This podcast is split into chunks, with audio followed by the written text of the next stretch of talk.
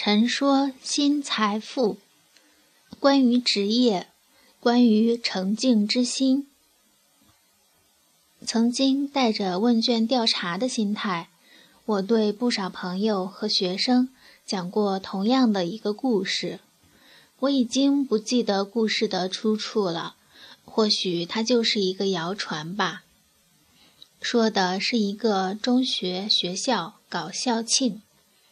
许多往日的同学们聚在一起，公开的活动之后，不少同学被拉在一起吃饭。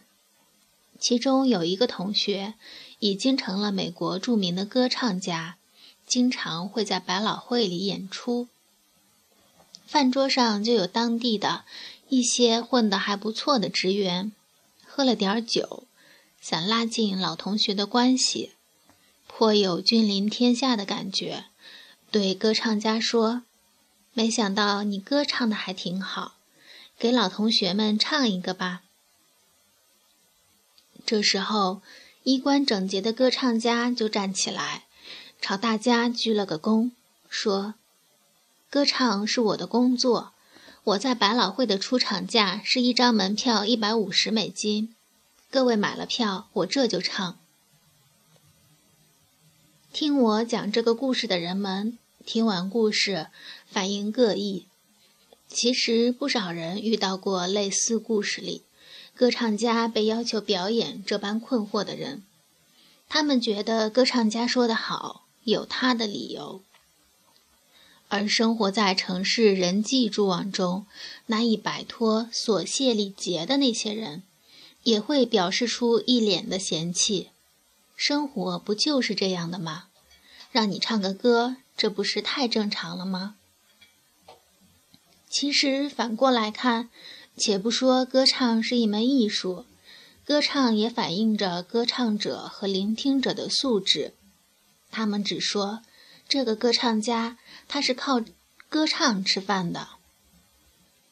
如果饭桌上的基层领导被人们定义为靠着给上级拍马屁吃饭的，那么若是有人说，哥们儿，你混得还不错，来给我们表演个拍马屁吧。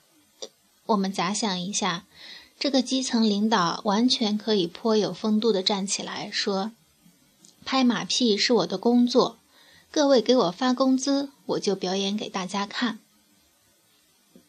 这样如何？好像有一些荒诞，又好像挺合理的。一个人的职业若被定义为拍马屁拿工资的话，那么这个人对职业也很难有什么诚敬之心，更谈不上价值观，讲出什么样的话语也都不足为奇。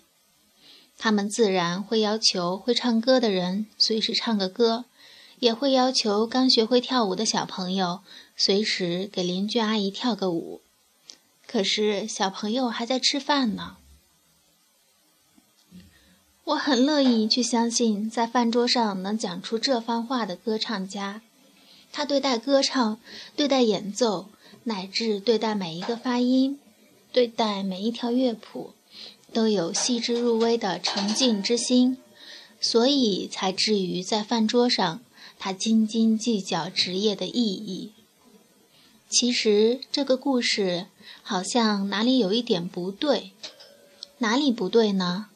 放回到现实中，一个在百老汇里经常有演出的歌唱家，是不会出现在基层领导的饭桌上的，也很难和那班中学校友聚会的。